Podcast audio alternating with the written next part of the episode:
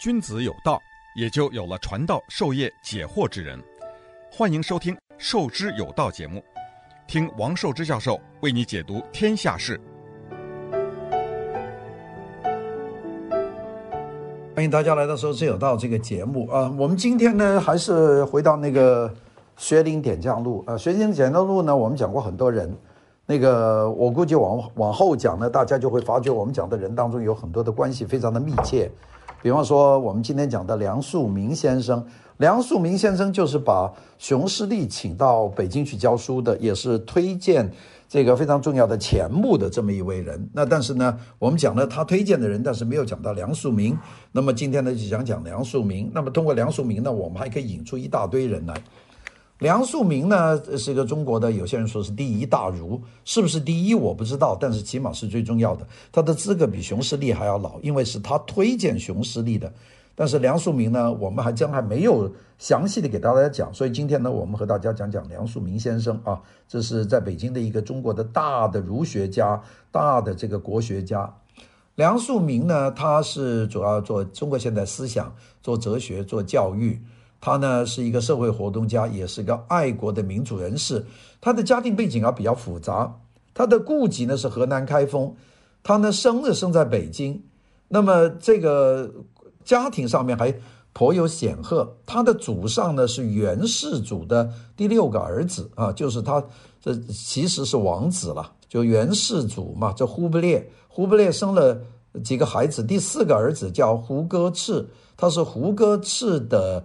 呃，这个后面的这个子弟啊，母亲叫张莹，是这个白族的，也是少数民族的。所以呢，由于这个呃蒙古这些官呢，在中国时间长，那到处调，所以呢，他呢这个母亲呢是云南大理的一个人，而这个梁漱溟呢，故籍河南开封。清朝中叶呢，那个时候呢，家里还搬到广西桂林，但是他自己生于北京，所以应该说他是北京人，但是有桂林的关系，也有北京的关系，有开封的关系，并且还是个蒙古人。哎呀，这讲太复杂了，就不讲了。我们就说是个北京人啊，梁漱溟。梁漱溟的爸爸叫梁巨川，他在清朝的光绪年间曾经担任过内阁中书。一九零六年，梁巨川呢，就毕业于顺天中学，这个是他的父亲啊，让他读书，读书读得挺好的这个孩子。然后呢，他自己跑到天津的一个学校啊，顺天中学去读书。他爸爸呢是当时在那里搞学校，然后呢他在那里毕业。一九一一年在这个顺天中学毕业，那么一九一一年同年就加入同盟会北京和天津的支部，叫做京津支部，就搞革命了。他呢，一九一二年就在同盟会的刊物《民国报》里面当编辑和记者。开始呢，就用他的笔名叫漱溟，漱呢就是漱口的漱，溟呢就是冥冥之中三点水一个名字作为笔名。那么从此呢，就变成他的名字。那么他呢，当时在他的呃，他司法部有人的，他的司法总长啊，当时国民政府的司法部总长这江张耀曾。是他的舅父啊，我们不是讲过他母亲是云南这个过来的，云南大理啊，是张耀曾家族。张耀曾在民国政府呢，就到北北京当了司法总长，就是等于司法部部长，那么就有熟，所以呢，就让他到中华民国的司法部担任机要秘书。那在这个时候呢，他呢就是在上海的《东方》杂志上面连载《怡园决疑论》啊，就是佛学的。好了，看来这佛学研究很深呢。大家看看这些人呢，其实上都是自学成才的。不管是熊十力，还是我们讲的钱穆，这都是自学成才的。同样，这个梁漱溟也是，他就读的一个顺天中学堂啊，但是后面没读啊，但自学成才就成了一个人物。他呢，在一九一七年到一九二四年这些年间呢，他就应蔡元培的邀请，在北京大学的印度哲学专业去讲习。那么在那个地方呢，他教书很好，学生很喜欢他，也被认为是个北大最精彩的一个教授，能够东西把他能够融合起来。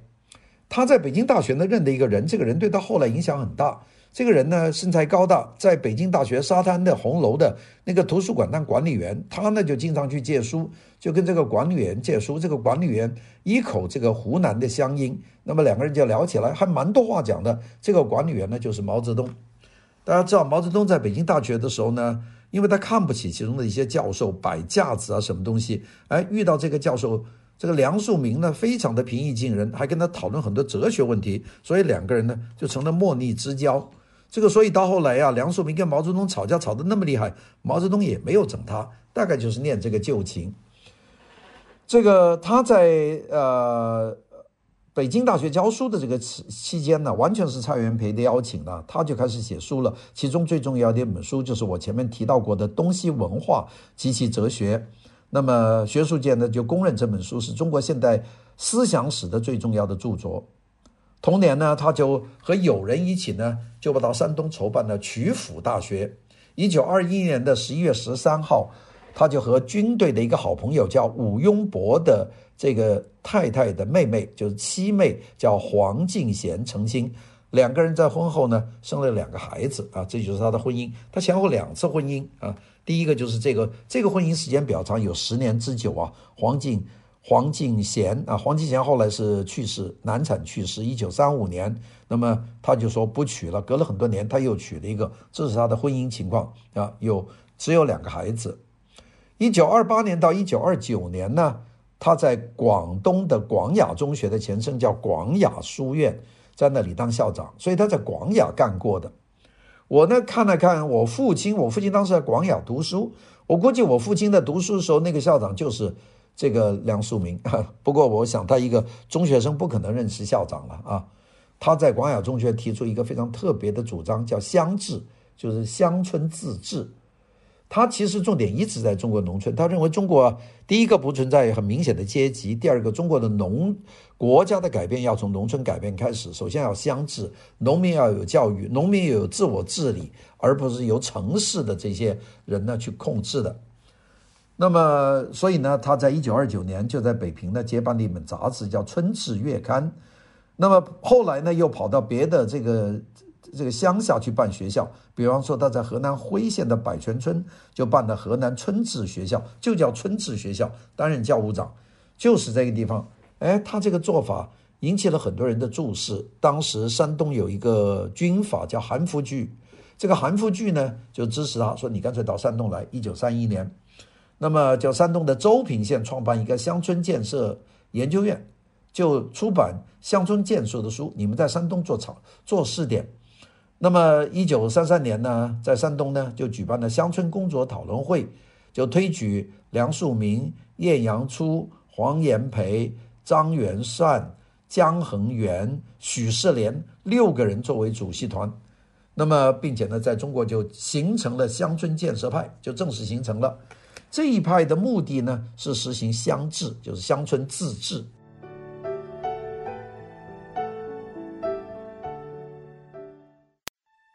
君子有道，也就有了传道授业解惑之人。欢迎收听《授之有道》节目，听王寿之教授为你解读天下事。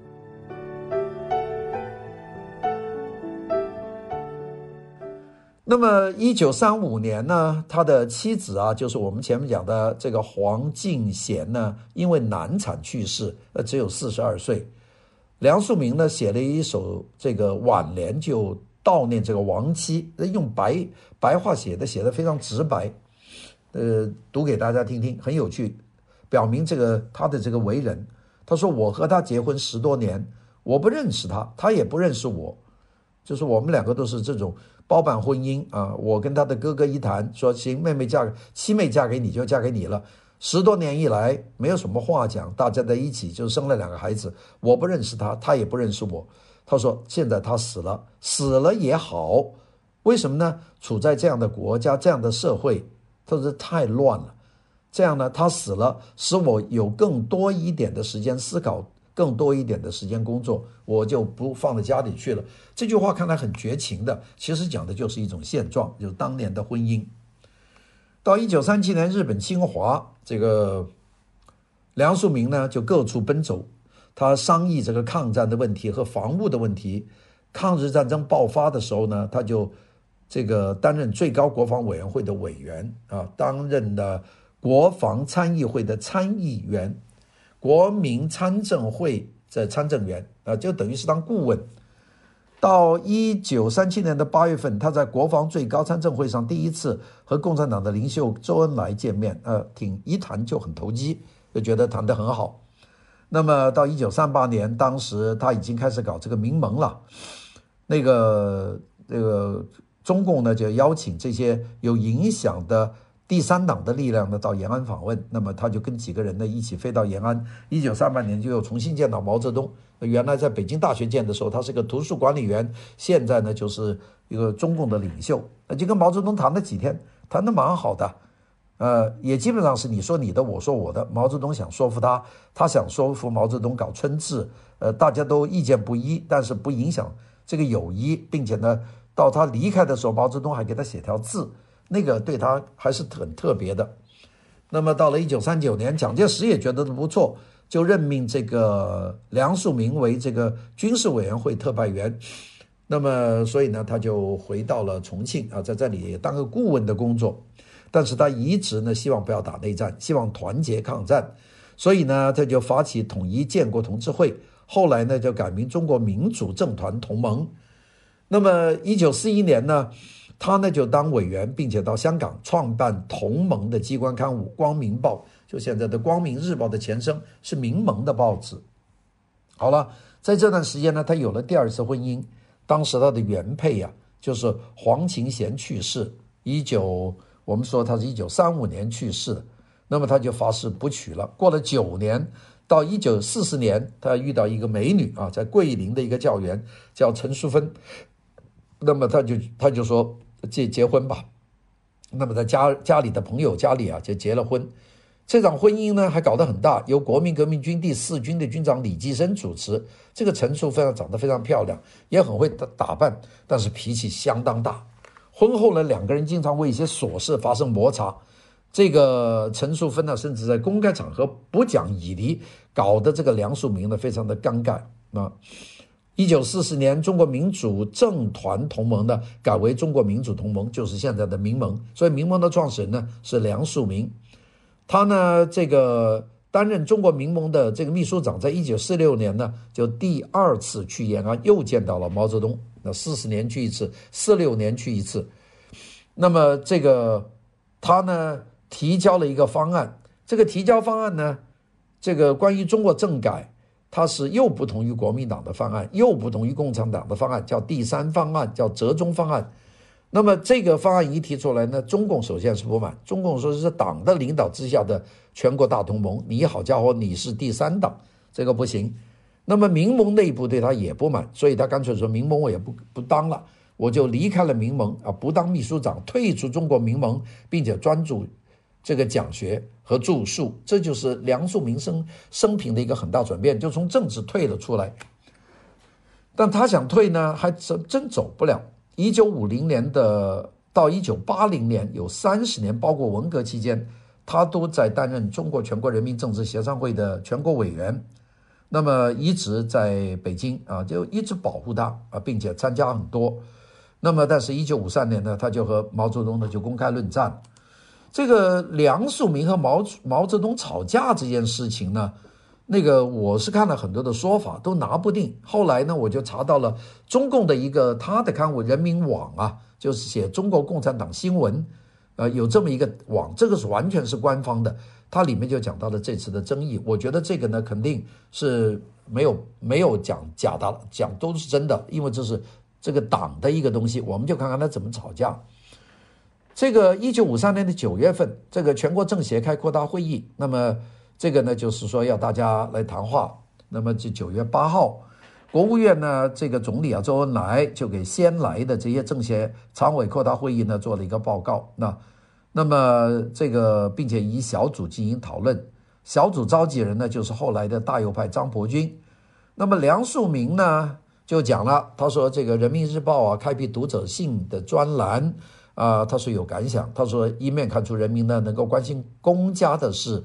一方面呢，看出党和政府能够随时听取老百姓的意见和解决问题，这种精神呢是很好的。那么领导党能够听意见，这场建国运动呢就能变成人民群众自觉的行动，效果呢一定能倍增。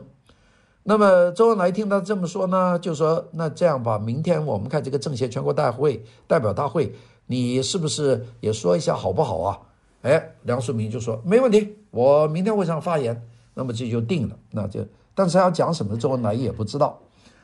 那么十号这一天呢，大会发言非常踊跃，梁漱溟没排上，他呢就就写了张条子给周恩来，他说在北京人讲话的人呢人太多了。呃，请尽量安排外地人发言。他自己准备的发言呢，可以书面提出。呃，周恩来说没问题，我不考虑时间问题，会议可以延长，你可以在大会发言。好，那就开会了。十一号下午的大会，他就开会。那天政协全国会议呢，毛泽东也在座，周恩来也在座，中共的领导人都在座。哎，他就开炮。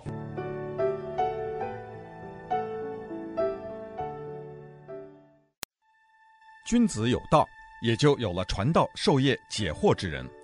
欢迎收听《授之有道》节目，听王寿之教授为你解读天下事。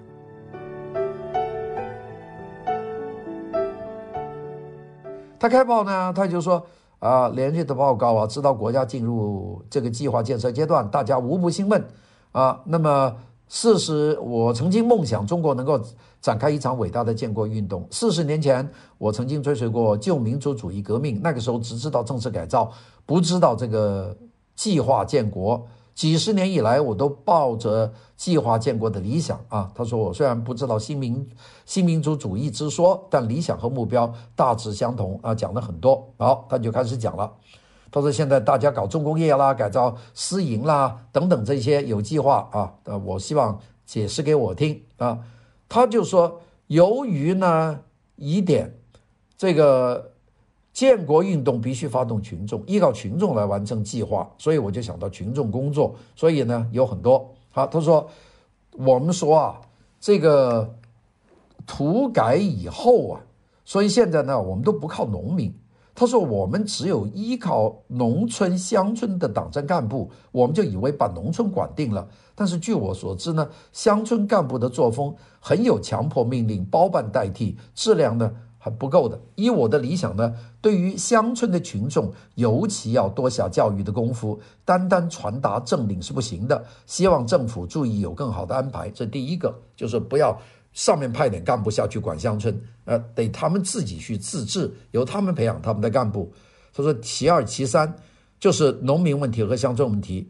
过去中国近三十年的革命当中，中共都是依靠农民，以农村为根据地。但是现在进入城市以后，工作重点转移到城市，从农民成长起来的干部都转入城市，乡村呢就空虚了。特别是近几年以来，城里的工人生活发展提高得快，而乡村农民的生活依然很苦。所以呢，各地乡下人住在城里，包括北京，城里这个有些问题，乡下人往城里跑，城里不能容，又把他们赶回去，这就形成矛盾。有人说，如今工人的生活在九天，农民的生活在九地，有九天九地之差。这句话呢，引起注意。我们的建国运动如果忽视或者遗漏了中国人民的大多数，就是农民，那是不相宜的。啊，中共之所以成为领导党，主要在过去依靠了农民。今天要是忽视了农民，人家会说你们进了城，抛弃他们。这个问题呢，希望政府重视。那讲完以后，开会的人就开始炮轰他了。这个炮轰他说：“这个梁漱溟怎么乱讲话？你怎么攻击这个中央的农村政策呢？”好了，毛泽东呢就开始发言。第二天九月十二号，毛泽东讲了关于抗美援朝的话以后，就讲了一句话，没有点名啊。毛泽东说：“有人不同意我们的总路线，认为农民生活太苦，要求照顾农民。这大概是孔孟之徒失仁政的意思吧？啊，然须知有大仁政、小仁政者，有两种仁政啊。照顾农民是小仁政，发展重工业、打美帝是大仁政。”然后毛泽东加重的语气说：“有人竟班门弄斧，似乎我们共产党搞了几十年的农民运动还不了解农民。笑话！我们今天的政权基础，工人、农民在基本利益上是一致的，这一基础不容分裂，不容破坏。就点他的，大家一听就是在说梁漱溟，要梁漱溟引起注意。那么梁漱溟呢就说：‘那主席你是误会我。’呃，我要再讲话，那个这个就吵来吵去，到九月十六号，那个这个梁漱溟，这个毛泽东说你可以解释啊，他解释呢还是讲他的九号到十一号的发展内容。那么那一天呢，大家不吭气，到这九月十七号，与会的与会的人有一个长篇发言。就开始把梁漱溟定调了，说这个人一向反动，你虽然没有以刀杀人，却是以笔杀人。人家说你是好人，我说你是伪君子。哎，这个就就开始开始骂他了。那么这个说，假若明言反对总路线，主张农业，虽见糊涂，却是善意，可原谅。但你不明反对，你不但明反对，实则反对是恶意，就把他定为恶意，就是敌人了。哎，这是个中央领导，这个一说话，等到梁漱溟呢心烦意乱呐，他知道出言不慎造成的误会已经很深了，那个性很强，他要求再去回答。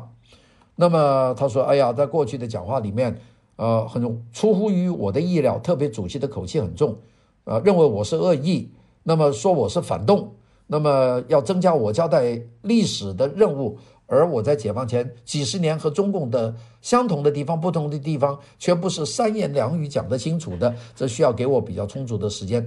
好了，他就开始又答辩。这个场上已经开始叫口号，打倒梁漱溟，梁漱溟下台，不许讲话。他不服输，就在这里叫。那他就指着毛泽东说：“我问毛泽东有没有这个雅量，毛主席有没有这个雅量？雅量让我把这个事情来龙去脉讲完了以后，你给不给我？”那个他没有恶意，就是问他要雅量。毛泽东非常气愤地说：“你要的这个雅量，我大概不会有。”那么梁漱溟就又叮一句：“主席，您有这个雅量，我就敬重你；你如果没有这个雅量，我就失掉对你的尊敬。”那么毛泽东气得不得了，说：“我还有一个雅量，就是呢，虽然你这样骂，你的政协委员还可以当下去。”就很生气了。这样呢，这个并且呢，他说自我。呃，批梁漱溟说是你们讲批评与自我批评，那么我今天试试你这个批评和自我批评是真是假。毛泽东说，对你这个人呐，不是自我批评，你不需要自我批评，就是得批评。哇，这个顶得不得了了，台下大叫说这个梁漱溟胡言乱语，这个民主权利不给反动分子，梁漱溟滚下台来。那个梁漱溟呢一片哗然，啊，还是要求讲话，所以就顶着，所以梁漱溟呢。就下去了。下去以后，梁漱溟就向全国政协提出不参加会议、各种活动，用更多时间读书，闭门思过。后来呢，他也写了封信给毛泽东道歉，但是呢，从此以后呢，就就就没有没有再理他了。好了，这个就是梁漱溟啊和毛泽东。那么梁漱溟和毛泽东的这个关系一直都是成为一个诟病了。就大家说，这个是中国历史上还没有谁在全国会议上面这么公开的去顶撞毛泽东的，并且后来到了文化革命又把他拿出来斗，因为他是个大儒家，要他批判孔夫子，他开口说我我我不批。那么一直闹闹到一九七二年的年底批，七三年批，闹到一九七四年的九月份，一共。在九个月组分六个小组来批他，那么有时候一次批就批两个月，那么他还是不认。到了一九七六年的年底呀、这个文化革命都过去了，那么这个时候他还还说话，文化革命搞糟了，哈，这个是讲了很多。所以呢，当时呢就有人问他，他说你啊，怎么这么讲话了？你怎么讲话讲？讲的这么坚决不批呢？他就讲了一句话，他说：“三军可夺帅也，匹夫不可夺志也。”他说：“我我是个弱者，我无权无势，所以我说三军不可夺帅呀。我这个人，你你这个三军都打败了，这个帅你不能把他把他灭了，帅灭了，帅的形象还在啊。匹夫不可夺志也，那就我就是一介匹夫，我的志气你是夺不了，我就是死了你也夺不了。”这就是梁漱溟的这个硬气，那个时候都快八十岁了，这个人。那么这个人呢，这个对他的评价很多。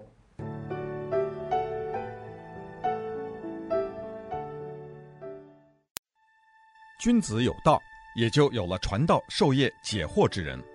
欢迎收听《授之有道》节目，听王寿之教授为你解读天下事。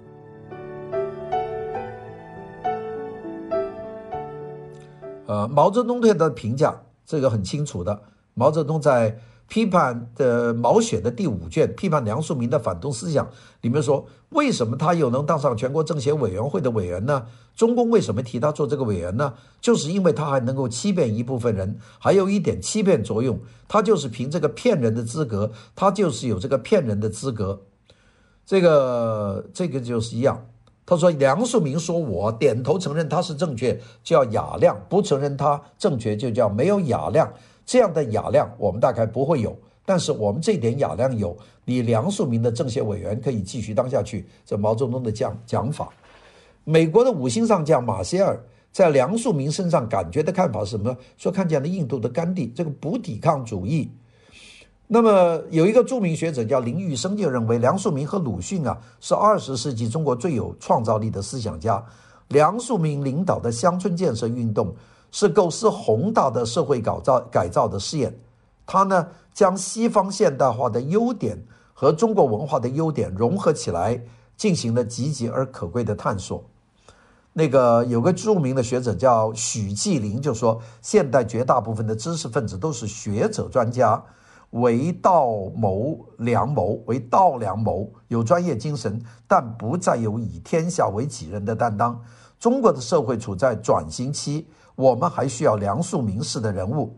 啊，第二个说他放着北大教授不做，梁漱溟居然去乡村搞建设尝试，这是不容易的，因为在他看来，儒家的以立不是在课堂谈谈就可以，而是要在生活中，特别是在乡村中去实践。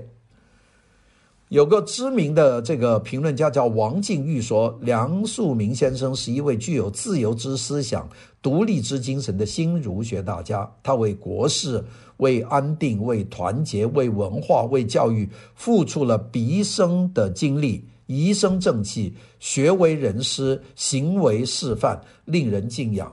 那么中共呢，最后肯定他。《人民日报》在一九八八年的七月八号。呃，写了一篇文章纪念他的名字，就是他说的这句话：“三军可以夺帅，匹夫不可夺志。”就是这句话，并且呢，还担当写了文章说梁漱溟这个诞辰一百二十周年，中国知识分子的操守与担当。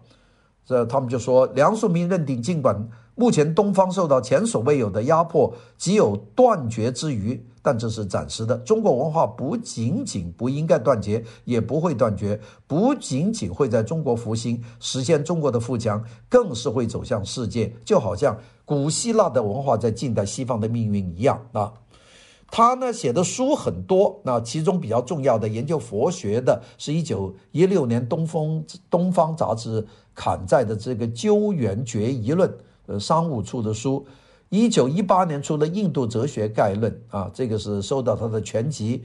写这个呃佛学的，写了《唯识续义》，大家知道熊呃熊十力也写了《唯识论》啊，那个也是他出的，也是研究佛学的。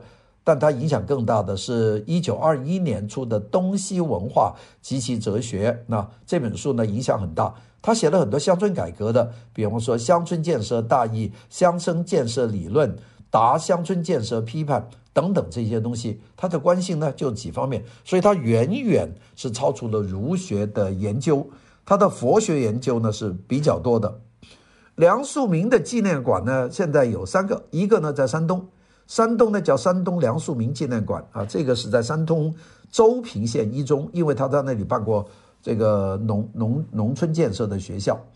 那么这个地方呢，就是有梁先生用过的遗物啊，各种版本的图书手稿，呃，有九百多件。这个馆呢没去过。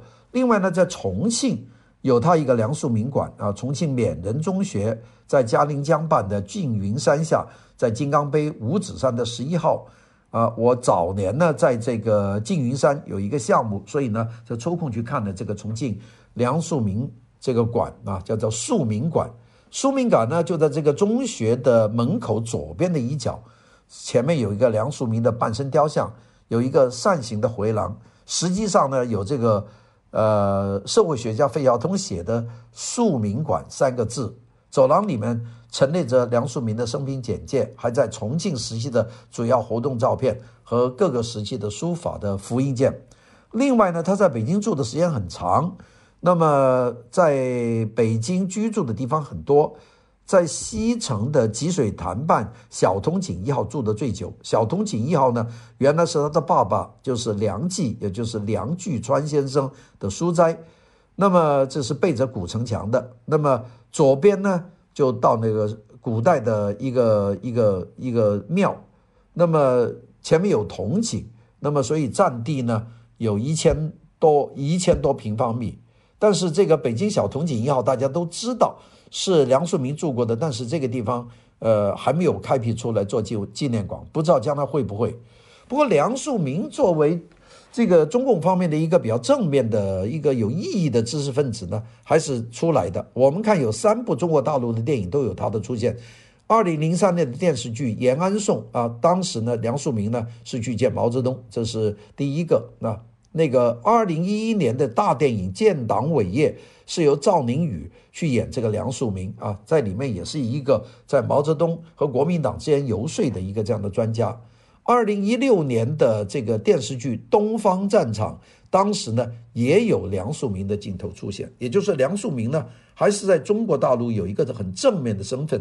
他当政协委员当到他去世到做到一八十八啊一九八八年，他当时已经是九十五岁，所以呢梁漱溟呢应该说呢是一个在中国大陆是可以正面介绍的一个人物啊，虽然他曾经顶撞过毛泽东。好的，今天我们就讲到这里，明天再见，拜拜。